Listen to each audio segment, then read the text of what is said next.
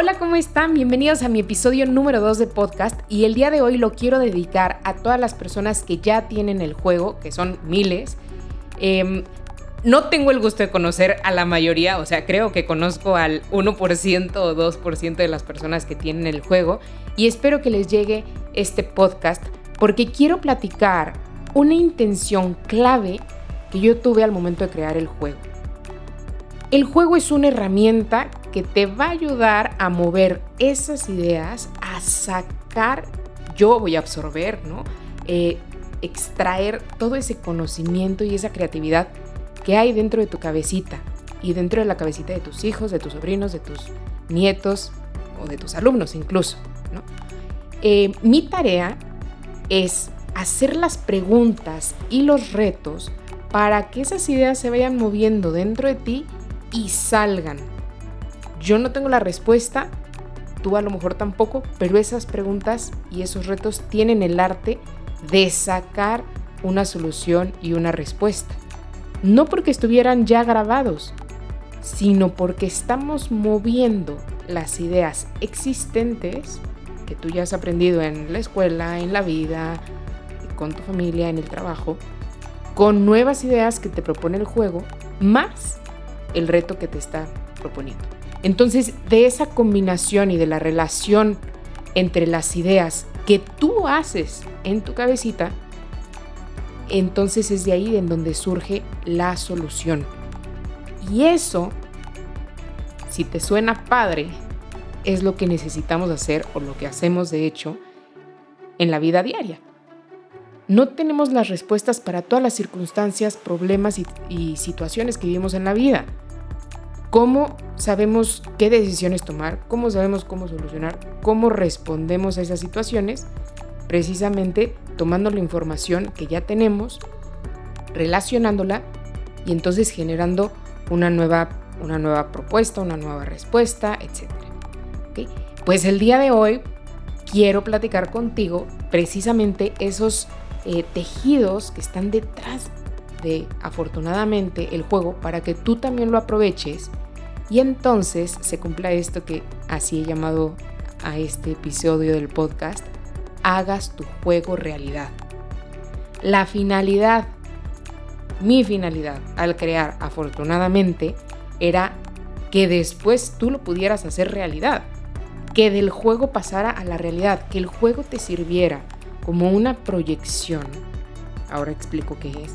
Una proyección para darte cuenta de lo que hay en tu cabeza, de lo que eres capaz de crear y saques eso que a veces no podemos ponerle palabras, no podemos eh, entender y que necesitamos crear.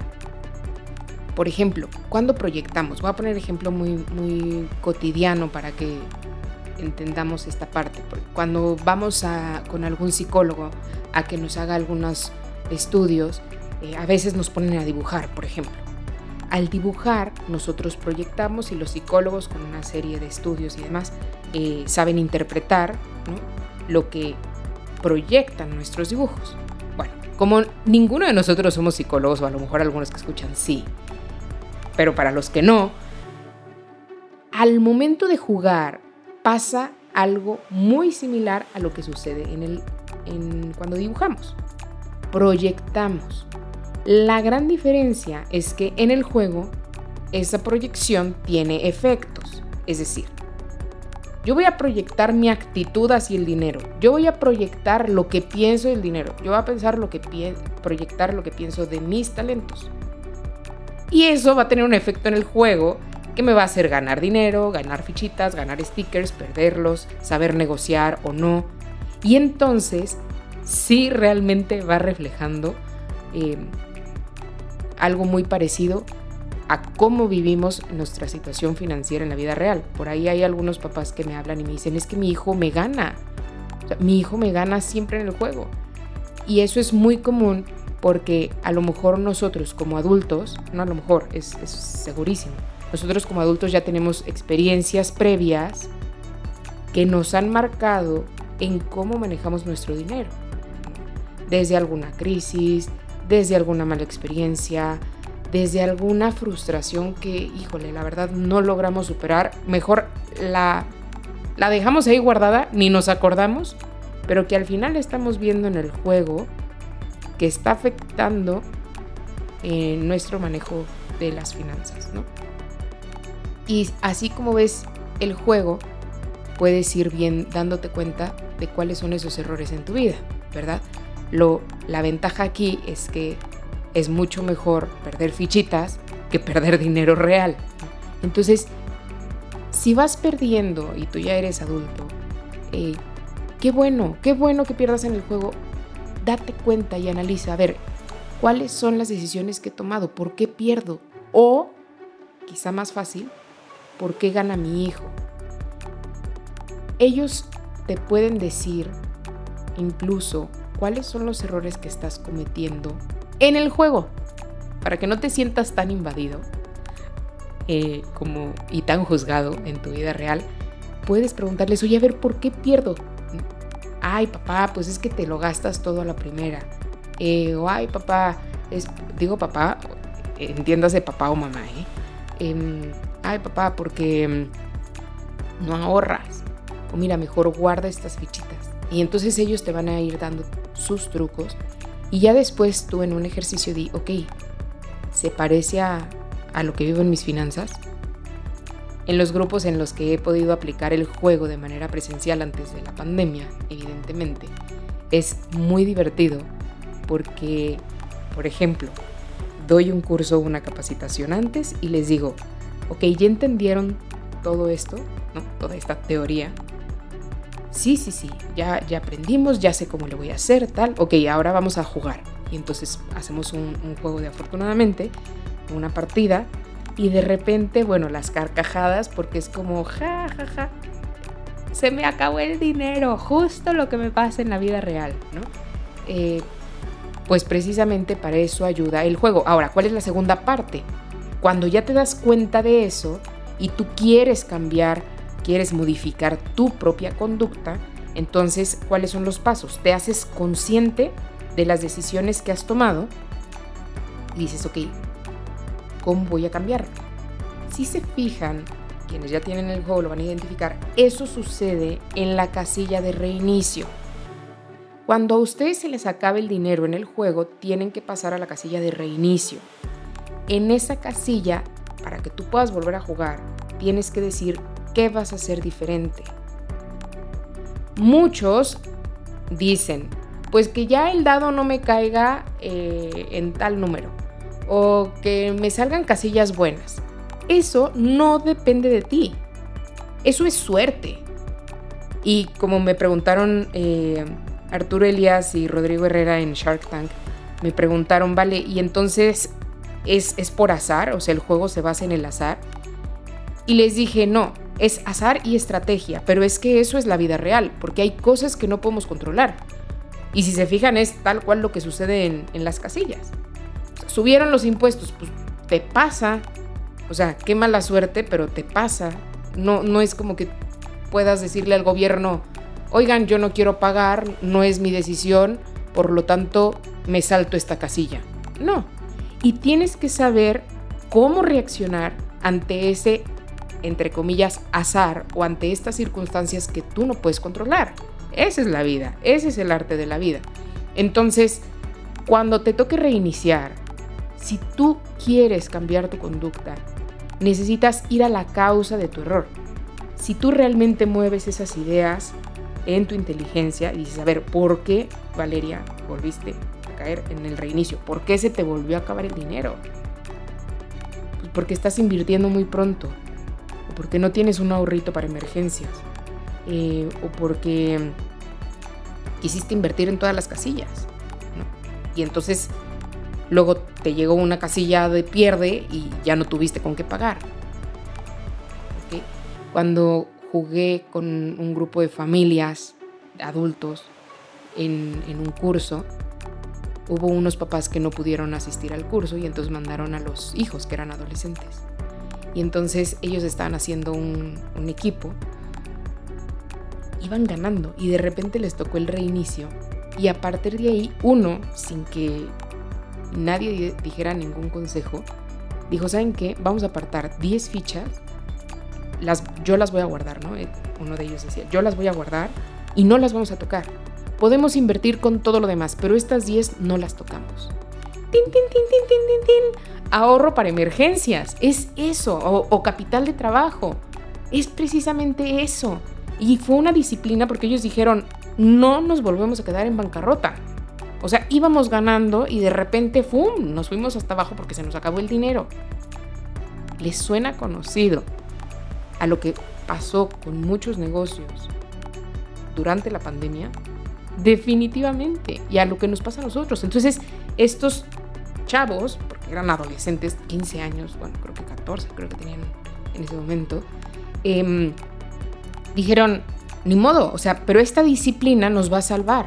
El no tocar estas 10 monedas nos va a salvar y nos va a permitir seguir invirtiendo, pero con, un cuidado. Entonces, cuando reinicies, piensa, ¿por qué reinicié? ¿Qué puedo hacer? A lo mejor usa este truco eh, de estos adolescentes y ten tus 10 fichitas aparte y juega con lo demás y vas a ver que te vas a sentir mucho más libre y más seguro de hacer las inversiones. Ahora, dice, ¿qué vas a hacer para mejorarlo? Entonces, una vez que tú analizaste cuál fue tu error, ¿no? cuál fue la causa de, de ese primer fracaso, dices, ok, ¿qué voy a, ¿cómo voy a cambiar mi conducta? ¿Qué voy a hacer ahora? Entonces, ahora voy a hacer un ahorro de 10 fichas. Ahora me voy a fijar antes de invertir. Ahora voy a capitalizarme, voy a juntar fichas antes de aprovechar cualquier casilla de inversión con la que me tope. Y sigues el juego. Entonces, ya que tuviste claro en tu mente cuál va a ser ese cambio, lo empiezas a aplicar. ¿Cuál es la diferencia en la vida real? Pues que a lo mejor en la vida real, caso clarísimo, llega año nuevo, haces tú un, balance de tu vida y dices, ¿qué hice mal? Pues todo esto. ¿Qué voy a hacer mejor? Pues todo aquello. Pero te tardas mucho en aplicar, ¿no? Entonces, tardas mucho en aplicar porque así es la vida, ¿no? La vida no es un juego, la vida tiene sus, tiempos. Em, y entonces te falta constancia. ¿Cuál es la ventaja del juego? Que en el momento en que tú dices, voy a cambiar, el juego sigue. Entonces empiezas a practicar. Y al momento en que empiezas a aplicar ese cambio de conducta, lo vas convirtiendo y lo vas integrando en una nueva forma de actuar, en un nuevo criterio de acción. Cada vez que juegas, cada turno, tu conducta se va reforzando. Y esto en cualquier juego, ¿eh? eh tu conducta se va reforzando, tus habilidades se van reforzando, dependiendo cómo esté diseñado determinado juego.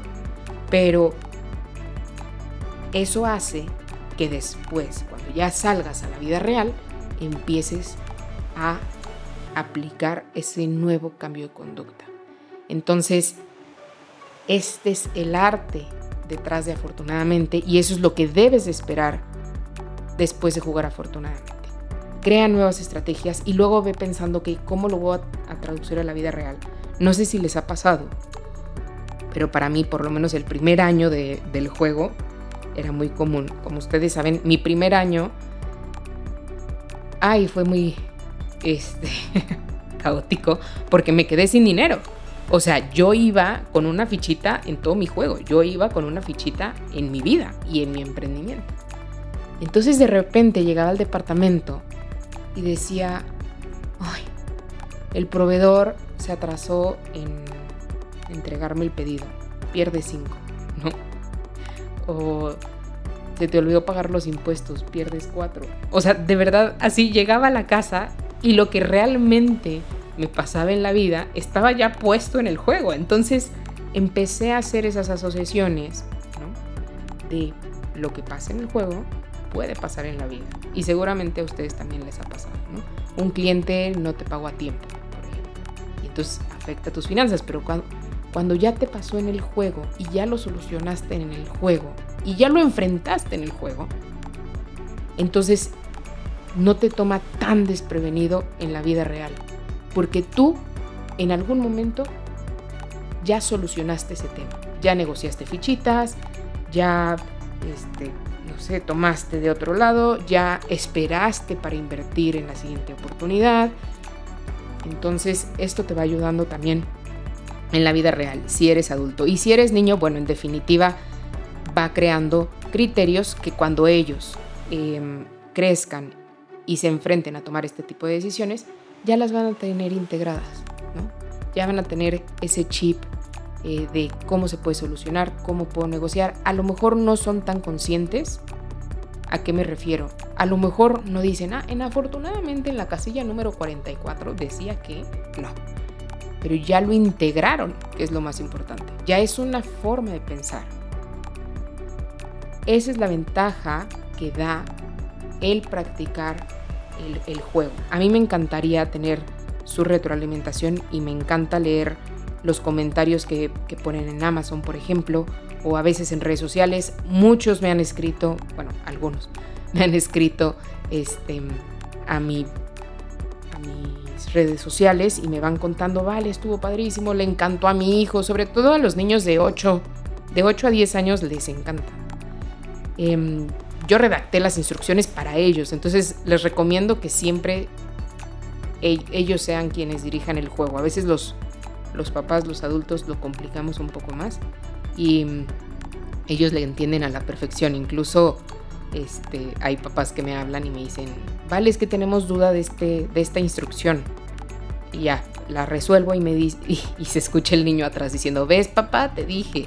Entonces, eh, seguramente ellos sabrán interpretarlas mejor, pero porque están escritas para ellos, ¿no? Em, en fin, ¿cuál es tu tarea como papá si a tus hijos les, gusta el juego? A lo mejor ya que le agarraron la onda, decirles, bueno, ¿y cuándo vamos a hacer realidad esto que han puesto?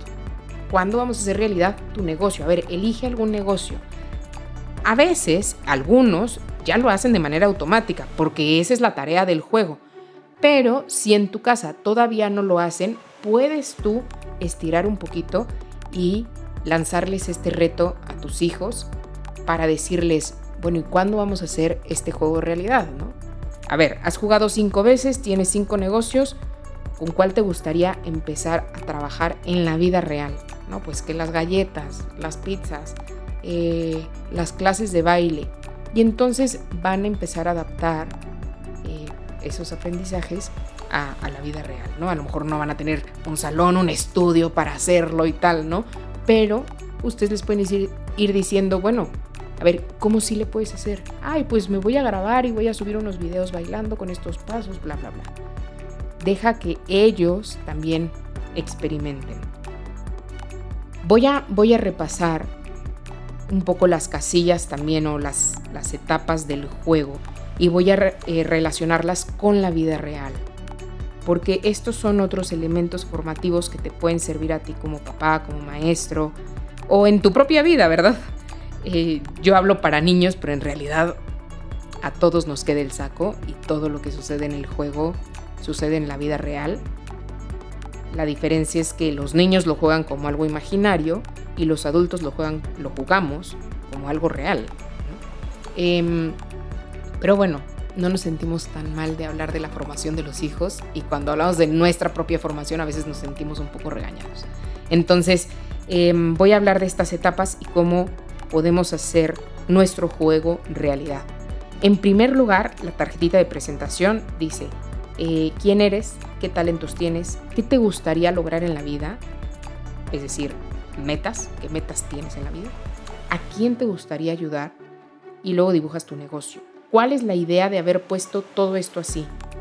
Que tú integres, que tus talentos son los que te van a ayudar a generar ingresos con un modelo de negocio, es decir, no porque vas a ayudarle a todo mundo, sino con un modelo de negocio, no porque vas a hacer una fundación, sino un, negocio, un emprendimiento social, una empresa social, si es que quieres ayudar a alguien. Y con esos recursos vas a alcanzar tus metas, que es la segunda pregunta, lo que quieres lograr en la vida. Y sí, hay que pensar en ayudar a los demás, en primera porque este mundo lo necesita y en segundo porque nos hace felices. Esto es parte de la vida social del ser humano. ayudar, ver por los demás, aportar, trascender. Eso nos da felicidad. Y si no estás muy seguro, haz un experimento el día de hoy. Sal a la calle, entra a lo mejor un Oxxo, un Seven acá en México, ¿no? a, una tiendita. Compra un hot dog, prepáralo como a ti más te gusta. Eh, sale a la calle y regálaselo al primer necesitado que veas. Pero prepara tú el hot dog. O sea, no le des una moneda, no. Entra a la tienda, prepara el hot dog, sal y regalárselo. Y una, un agua, una coca, lo que tú quieras. Y observa la cara de esa persona. Claro, hay veces que, no sé, quizá no están, está un poco dañada la persona o lo que sea y a lo mejor responde de una manera negativa, pero creo que sería una situación, eh, una excepción, ¿no? Eh, les cuento un, caso, una vez estaba en un semáforo y traía unas cajas de dulces que me habían regalado y no traía monedas. Entonces llega un niño a pedirme, que la verdad creo que a todos nos causa conflicto darle dinero a los niños por todo el, pues sí, todo el tema que hay detrás de esto. Em, pero traía la caja de dulces. Entonces le dije, ¿sabes qué? Te, voy a dar la caja de dulces y, y, ahí los vendes, era sábado, los vendes o te los comes o lo que tú quieras, pero te la regalo el niño, eh, yo pensé que, me iba, que no le iba a querer, o sea, como que lo iba a ver como, mm, yo quería dinero. El niño se fue corriendo, ya ni siquiera siguió pidiendo, se fue corriendo a la banqueta a presumirle a todos su caja de dulces. Y de verdad que me conmovió muchísimo, porque, wow, o sea, ¿qué puede hacer una caja de dulces? El niño estaba feliz, feliz, ¿no? Entonces, claro que eso me llenó muchísimo más que el haber conservado mi caja de dulces. Entonces, siempre piensa qué puedo hacer por los demás. Y eso te va a hacer a ti feliz, felices a ellos definitivamente, pero feliz a ti también, porque somos seres sociales. Y nuestra felicidad no nada más depende de nosotros, sino también de qué relación tenemos en la sociedad. Bueno, entonces, eh, esto es como un planteamiento de vida realmente. Hay, hay algunos adultos a los que les cuesta mucho trabajo identificar sus talentos. A los niños normalmente no. Me ha tocado uno en 2000 juegos que he implementado activamente. Un niño, y esto también ayuda, ¿no? O sea, ¿por qué al niño le cuesta trabajo decir cuál es su talento? ¿Por qué, por qué le da pena? ¿Por qué no lo quiere hacer? Me acuerdo que ese caso fue en un colegio y, fue el reto que dice, cuenten que eres bueno y en qué quisieras mejorar. Y era una niña y dijo, no, es que no quiero decir.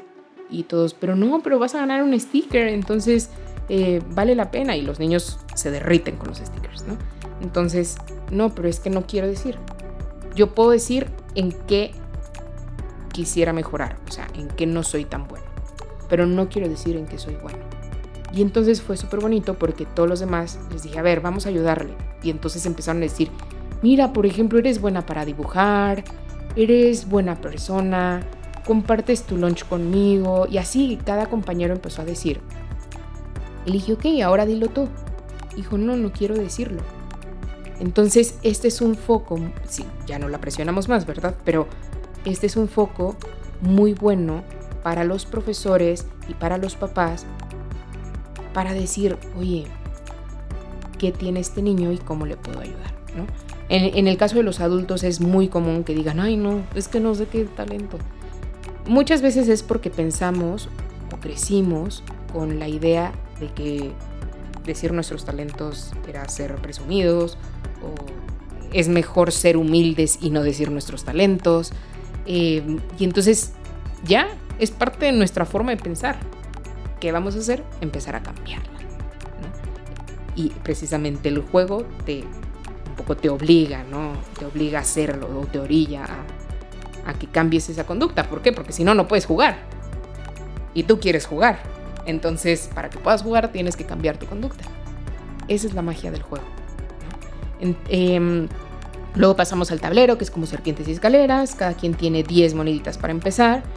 Y Em, vamos pasando a lo largo de las casillas. En cada casilla ganas y pierdes, ya platicamos que, que en esas casillas hay situaciones del negocio, de la economía, que no dependen de nosotros.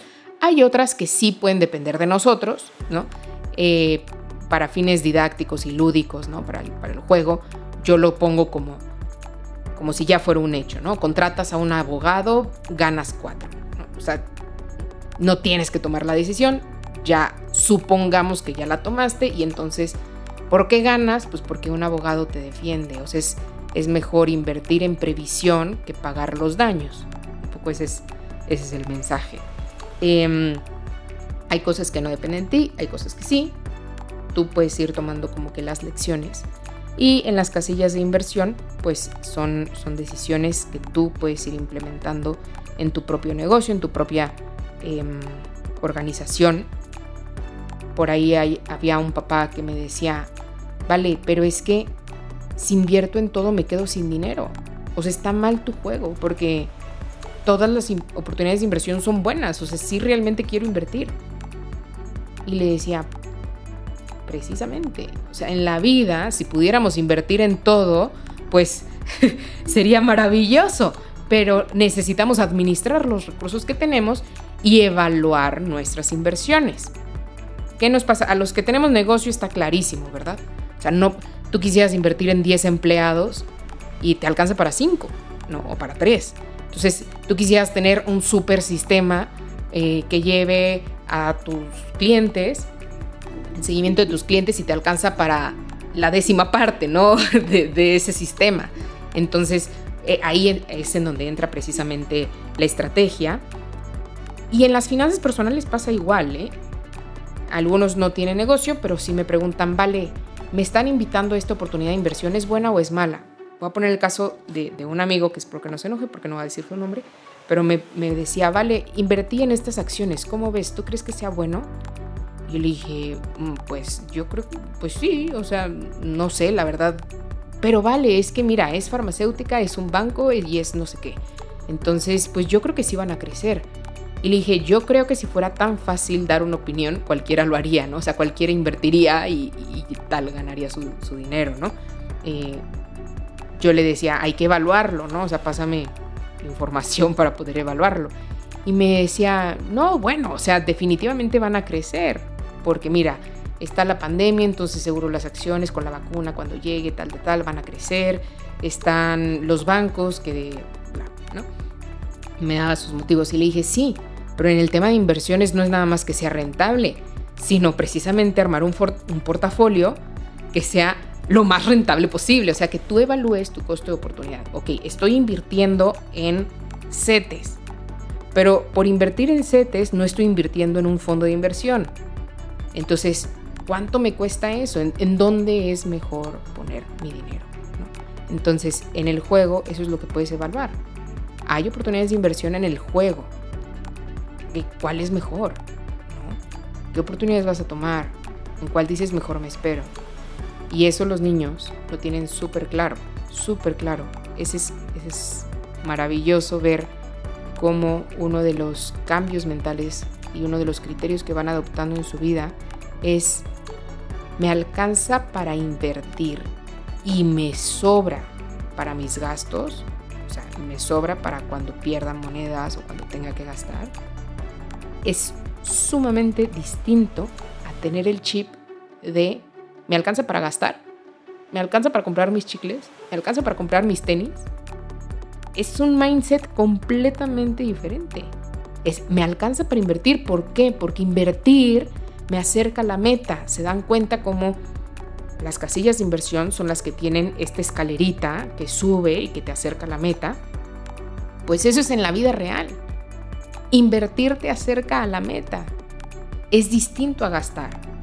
Las casillas moradas, aunque tú le das dinero al banco en el juego, son distintas a cuando te dice pierde o cuando te dice gasta, porque tiene un beneficio. Pues lo mismo en la vida real ok, te vas, a, te vas a comprar tus tenis, estás dejando de invertir en X cosa. Entonces, en su vida real, adultos, yo les recomiendo que al momento de evaluar o al momento que se les presenten oportunidades de inversión, evalúen, ok, voy a invertir en esto, pero voy a dejar de invertir en esto otro. O voy a dejar de tener un capital para emergencias o voy a tener, dejar de tener un ahorro para gastar. En fin, evalúen esas, esas oportunidades y no inviertan en la primera casilla que ven, sino evalúenlas, compárenlas. Y si no tienen claridad, que eso también me pasa mucho, vale, oye, esta es una buena oportunidad de inversión, pues puede ser una buena oportunidad de inversión, pero tienes que ver si es una buena oportunidad de inversión para ti en este momento. Les pongo el, caso de las hamburguesas siempre. Em, a mi vecino de enfrente se le ocurrió poner un puesto de hamburguesas y le fue súper bien. O sea, vende 100 hamburguesas al día. Imagínate cuánto, cuánto gana. Y entonces decido poner mi negocio de hamburguesas porque digo, el negocio de las hamburguesas es bueno. Pero resulta que yo soy una persona a la que se le queme el agua. Entonces pongo mi puesto de hamburguesas y ni una mosca se para en mi, en mi puesto de hamburguesas. Estamos en el mismo lugar, eh, vendemos lo mismo y hasta yo lo doy más barato, ¿no? Pero no es negocio para mí. ¿Es culpa del negocio o de las circunstancias? También de las circunstancias. Entonces tú necesitas saber si ese negocio, si esa inversión, no solamente que es buena, que eso es importante, no se metan esquemas piramidales y de Ponzi, de invierte aquí 10 mil pesos y trae a 10 personas para que inviertan sus 10 mil y, ya te tocarán. No, eso nunca jamás. Primero, que sea una buena inversión, que esté regulada, que haya una autoridad detrás, que te proteja. Este, y ya, una vez que eso tiene palomita, ahora identifica, oye, es una buena inversión para mí, de acuerdo a mi perfil de riesgo, a mis necesidades, a mis talentos, a mis conocimientos, ¿no? Si yo no sé de trading, pues conviene, antes de que empiece a invertir ahí, que me capacite en trading, porque seguramente tendré rendimientos distintos al que es un experto. Y, y, tercera pregunta, ¿es una buena inversión para mí en este momento? ¿Cuánto tiempo tienes ese dinero disponible? ¿Cuánto tiempo lo puedes poner a invertir? tienes créditos pendientes, tienes gastos pendientes, puedes arriesgarlo o no. Varias preguntas que están ahí. Entonces, bueno, todo esto un poco te lo pueden, puedes ir reflexionándolo la próxima vez que juegues afortunadamente con tus hijos. Em, muy bien. ¿Cuál es la ganancia? ¿Cuál es el rendimiento de esa inversión y una lección financiera, pero también de vida que promueve el juego. Si se dan cuenta, el juego no lo gana el que más dinero tiene, sino el que primero llega a la meta. Y desde mi punto de vista, eso es lo que importa en la vida. A veces hay ganadores que llegan con tres fichas, incluso con cero fichas, porque lo, lo donaron todo para ganar. Y yo les pregunto a los niños, que son más sencillos, oye, ¿te hubiera gustado no jugar? ¿Cuánto dinero te quedaste? Tres fichas. ¿Y con cuánto empezaste? Diez. Ok, te quedaste con menos dinero. ¿Te diste cuenta? Sí. ¿Y te hubiera gustado mejor no jugar para tener tus diez fichitas en lugar de em, haber terminado con tres fichas del juego? Y me dicen, no, o sea, hubiera es mejor haber jugado aunque me haya quedado con menos fichas. Y además gané. Bueno, pues eso es la vida. Desde mi punto de vista, el dinero no es para acumularse. El dinero es para alcanzar metas. Y eso es algo que, premia y que promueve el juego de mesa. Claro, precisamente para poder alcanzar la meta tienes que tener dinero, porque si se te acaba tienes que volver a empezar y nunca llegas a la meta. Entonces sí necesitas desarrollar habilidades financieras para poder alcanzar tu meta. ¿Cuáles son esas habilidades financieras? Saber invertir para llegar más rápido, pero también saber gastar, saber perder, o sea, tener un ahorro por si pierdo, ganar dinero, saber ganar dinero, saber vender, que es precisamente lo que va sucediendo en cada una de las casillas. Y a esto se le llama flujo de efectivo. Unas finanzas desde mi punto de vista, unas finanzas que se basan en el ahorro, no son sostenibles. En primera, porque la inflación se lo come, ¿verdad?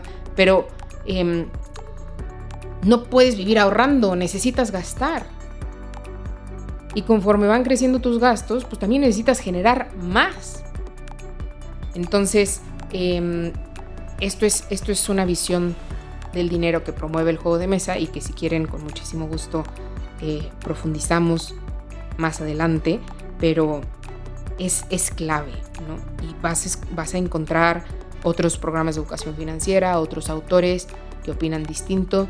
Cuida mucho cuál, eh, o sea, bajo educación financiera existen varias propuestas. Entonces, identifica muy bien qué es lo que promueve el programa, la lectura, el cuento, el juego, lo que tú quieras, el curso de educación financiera que estás compartiendo con tus hijos. Desde mi punto de vista y desde se basa en la economía, pues el crecimiento económico eh, se basa en, en el flujo del dinero y en la inversión que hace multiplicar ese dinero. Pero en la vida personal, ese dinero que te sirva precisamente para alcanzar tus metas. Y en este, en este juego también te vas a dar cuenta cómo la economía es cíclica, ¿no? cómo sube y baja. Los únicos que tienen quizá un ingreso estable y seguro es, son los, los que están asalariados, ¿no? Pero la economía no es así. O sea, la economía sube y baja y el que encargado de finanzas de esa empresa lo sabe perfectamente bien. Entonces es muy importante identificar eso y vivirlo, porque de esa manera vamos a ser mucho más empáticos con la empresa que nos está contratando y definitivamente más estratégicos en el caso de que nosotros tengamos un negocio. Último elemento del juego, eh, los stickers famosos. Muchos papás me dicen, no, es que deberías son un desperdicio, deberías de ponerle sellos, pero los stickers tienen su razón de ser. Una, pues a los niños les gustan y esto les motiva. Y si se acaban los stickers y tengo que comprar etiquetas o tengo que comprar repuestos, no me importa. Si esto ayuda a que mi hijo haga más retos, ponga a trabajar sus talentos, eh, se ponga nuevas metas, conecte más con su parte espiritual, que es precisamente lo que fomentan los retos de los stickers.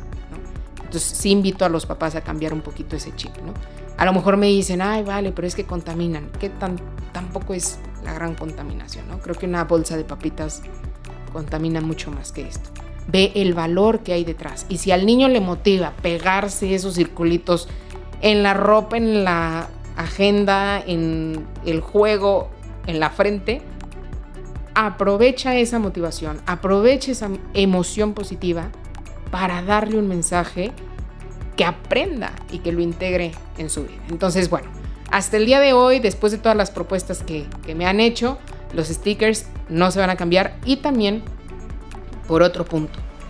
Porque si, si fueran fijos, si fueran sellos, por ejemplo, no se podrían intercambiar. Y un punto importante del juego es la negociación. Vamos, vamos paso a paso. Los stickers premian el desarrollo personal. Los stickers no te dan dinero. Eh, a menos de que tú negocies con ellos, pero ese es otro tema. Sin embargo, sí te ayudan a avanzar más rápido. Y eso es precisamente lo que nos pasa en la vida. A lo mejor te equivocaste, a lo mejor caíste en bancarrota, a lo mejor no eres tan bueno en las finanzas, pero tienes muy buen desarrollo personal, tienes muy buena inteligencia emocional, tienes muy buena resiliencia, eh, conoces muy bien tus talentos, tienes una capacitación académica buena, tienes una buena experiencia profesional, a lo mejor no estudiaste una carrera, pero eh, eres experto en arreglar desperfectos en la casa. Tienes mucha experiencia. Entonces, estos son los cinco elementos que yo he puesto en el desarrollo personal. Inteligencia, corazón, que es inteligencia emocional, voluntad, que es lo que te mueve, la disciplina, lo que te mueve a hacer las cosas, la parte física, que sin el cuerpo, por más limitado que sea, no, sobrevivimos, no vivimos. Y mientras mejor lo tengamos, pues mejor, más podemos durar y más podemos hacer el bien. Y la parte espiritual, que sin duda es, yo creo que la gasolina más potente que podemos tener y la que nos saca la motivación más auténtica, más profunda y más potente, sobre todo en los momentos difíciles. Entonces, cuando tú tienes estas áreas de tu vida trabajadas, puedes avanzar más rápido en la vida. Porque tienes inteligencia emocional, entonces ayudas a tus compañeros, ayudas a tu jefe, te dan una promoción. Porque tienes inteligencia emocional, eres empático con tus clientes, eh, aumentas tus ventas y por lo tanto cumples la meta del negocio. Porque tienes una vida espiritual sólida, llegan las dificultades, eh, caes en bancarrota si quieres, este, bla, bla, bla, pero tienes fuerte tu espíritu, te levantas más rápido. Entonces ese es el mensaje que tienen los stickers. No todo en la vida es dinero y hay muchas formas de llegar precisamente a nuestra meta completos. No necesitas en el juego, no necesitas tener todos los stickers para ganar. Y tampoco en la vida, ¿no? O sea, vamos, podemos alcanzar nuestras metas sin tener toda nuestra área desarrollada. Sin embargo, y aquí tomo el ejemplo de muchos niños, es bueno que nos guste desarrollar nuestra persona, es bueno que nos guste ganar stickers, es bueno que nos guste trabajarnos personalmente, porque eso nos va a dar una mayor salud en nuestra vida, ¿no? Salud personal. Y por lo tanto, pues felicidad también, ¿no? Va, va construyendo, va abonando a ese bienestar y a esa felicidad. Entonces, eh, espero que que quienes todavía piensen que los stickers son un desperdicio, ahora cambien un poco su, forma de verlo y, lo vean como una herramienta que trae un significado distinto. Por supuesto, todos los comentarios son bienvenidos porque este juego se ha ido construyendo también con base en sus comentarios, así que eso no significa que, no voy a escuchar sus propuestas, claro que sí. Por último, y para no hacer este podcast más, más largo, la negociación. ¿Qué pasa cuando se me acaba el dinero o qué pasa cuando em, me sale un sticker repetido? En las instrucciones dice que el banco no te lo puede cambiar. O sea, yo caí en una casilla de corazón y ya tenía el sticker de corazón. Ay, no, pues mejor dame el de inteligencia. En las instrucciones dice que no. Y yo puse esa regla porque esto permite que haya negociación entre los jugadores. Que entre ustedes saquen esas reglas de negociación, ¿vale? Pero ¿cuánto cuesta un sticker? No sé. Oferta y demanda. Tú propon a ver quién te lo compra. No, pues ya todos tienen el sticker. Entonces ya nadie te lo va a querer comprar. Está saturado el mercado. Eh, hay algunos que los venden a 10 fichas, ¿no? Porque todos, todos en el juego tienen un montón de dinero. Eh, hay algunos que lo venden por uno, porque nadie tiene fichas. Hay alguien que hay, hay personas que lo intercambian, hay personas que lo subastan. Yo les recomiendo que si llegan a este punto en, el juego, en sus casas, no le den la respuesta a los niños, ¿no? Ellos tienen una duda, ¿qué hago si ya lo tengo repetido? ¿Qué hago si ya lo tengo? Entonces tú les puedes preguntar, ok, ¿qué haces cuando te sobra algo que a los demás les falta. Y entonces hay algunos que dicen lo regalo, hay algunos que dicen lo vendo, hay algunos que dicen lo subasto, que ha sido la respuesta más creativa que he escuchado. Em, deja que ellos experimenten. Y a lo mejor te dicen lo voy a regalar. Y tú no, o sea, podrías venderlo. Deja que lo regale. Y a lo mejor después alguien en otra ronda lo va a vender y a lo mejor alguien después lo va a subastar y eso va a ir formando también su criterio. Ay, lo, lo regalo, lo dono, lo intercambio, ¿qué me conviene más? ¿Y qué es lo que yo quiero? No pasa nada si dejas que tu hijo pierda tres fichitas. No pasa nada si dejas que tu hijo em, reinicie el juego. No pasa nada si tu hijo pierde un sticker. No pasa nada si hizo una mala negociación. Deja que se dé cuenta y que él solito analice y reflexione sobre esas acciones y sus efectos.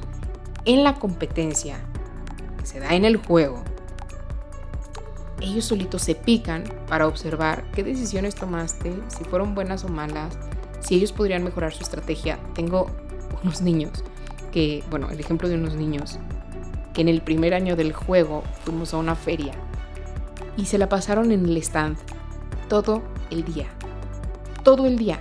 Tenían creo que como entre 10 y 12 años. Y, jugaban y jugaban y jugaban al grado que los encargados del stand de repente decíamos, oigan, nos vamos a ir a comer, ¿se los podemos encargar? Sí. Y, y el stand siempre estuvo ocupado por estos niños que jugaban y jugaban y jugaban. Llegaban las 10 de la noche y los papás que eran organizadores un poco del evento decían, ya vámonos. No, no, una última jugada. ¿Por qué? Porque cada vez que jugaban, ellos se ponían diferentes retos y decían, no, pues terminamos con 30 fichas este juego, la próxima vamos a tener, vamos a terminar en 40. Y así ellos solitos iban poniendo sus retos. Eso es construir el aprendizaje. No vas a jugar una sola vez con tu hijo, afortunadamente. Juega varias y en cada jugada te aseguro que él va a tener una estrategia distinta. Eso es construir el aprendizaje. Entonces, Em, bueno, eso, eso puede suceder con la negociación. Si se, si se te acaban las monedas, puedes vender stickers. Si se te acaban las monedas y no quieres reiniciar, puedes hacer una negociación. Puedes pedir dinero prestado, siempre y cuando no sea al banco. Eh, y de esa manera se van llegando acuerdos, ¿no? Y vas viendo también las dificultades de negociar en la vida real. Por último, y para cerrar este, este episodio de podcast, eh, ¿Qué puedes hacer después de jugar? Hacer tu juego realidad.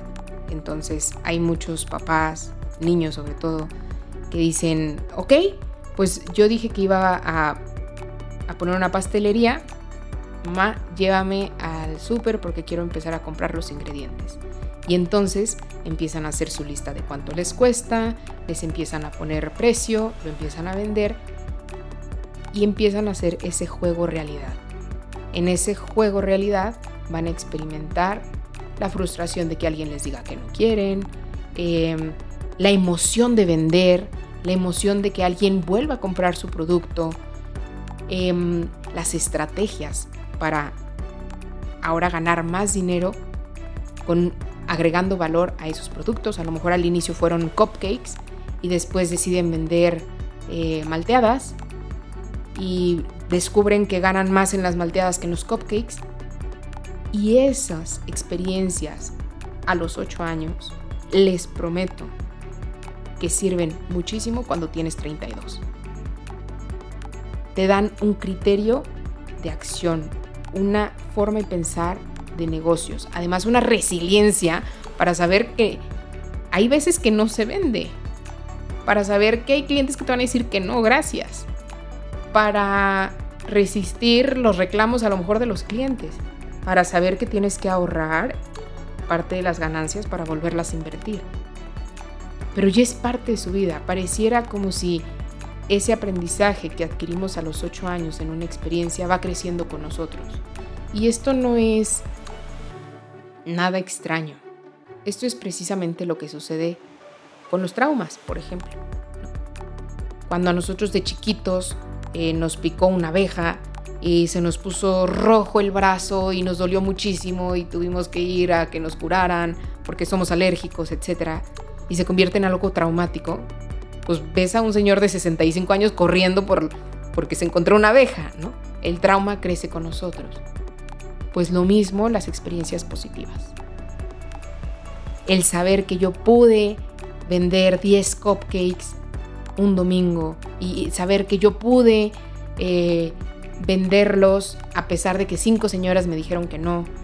Saber que yo pude iniciar mi negocio con mi hermana o con mi hermano, o con mis primos.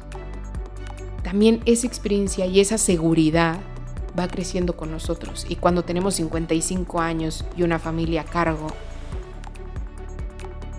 ese chip viene con nosotros, ese chip crece con nosotros y se va alimentando.